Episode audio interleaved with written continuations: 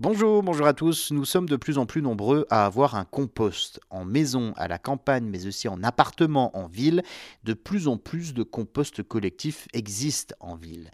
Nous allons voir donc aujourd'hui qu'il ne faut pas jeter n'importe quoi dans son compost, mais avant cela, posons les bases.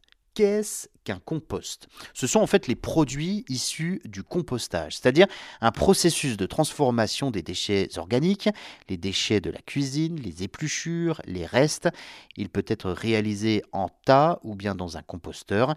Ce compost sera ensuite utilisé donc comme euh, amendement organique, comme engrais pour améliorer la structure des sols. Alors, le compost n'est pas une poubelle, il ne faut pas y jeter n'importe quoi pour éviter les odeurs, les mouches, les insectes ou pour avoir donc du compost de mauvaise qualité.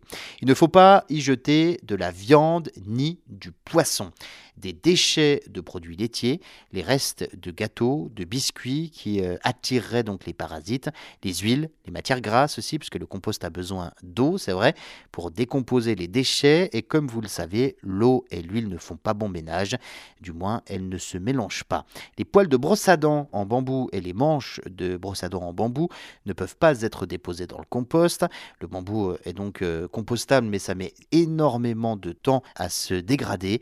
Les sacs de bioplastique également, soi-disant biodégradables et sûrement euh, pas compostables, les sacs que vous trouvez autour des pommes par exemple.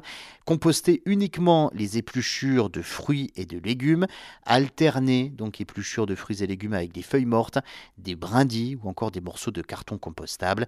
Un compost trop humide favorise la prolifération des moucherons et à l'inverse, un trop sec n'est pas non plus indiqué, tout est une question d'équilibre juste. Évitez aussi les épluchures d'agrumes les citrons, les oranges, les pamplemousses, les agrumes ont effectivement la peau épaisse et acide et ces écorces mettent beaucoup de temps à se dégrader dans la nature et risquent donc de faire baisser le pH de votre compost. N'y jetez pas non plus les plantes mortes ou malades, elles peuvent être infectées d'insectes ou de pucerons et c'est donc pas bon pour votre compost. Les tontes de pelouse traitées aux pesticides et aux herbicides également, il faut éviter.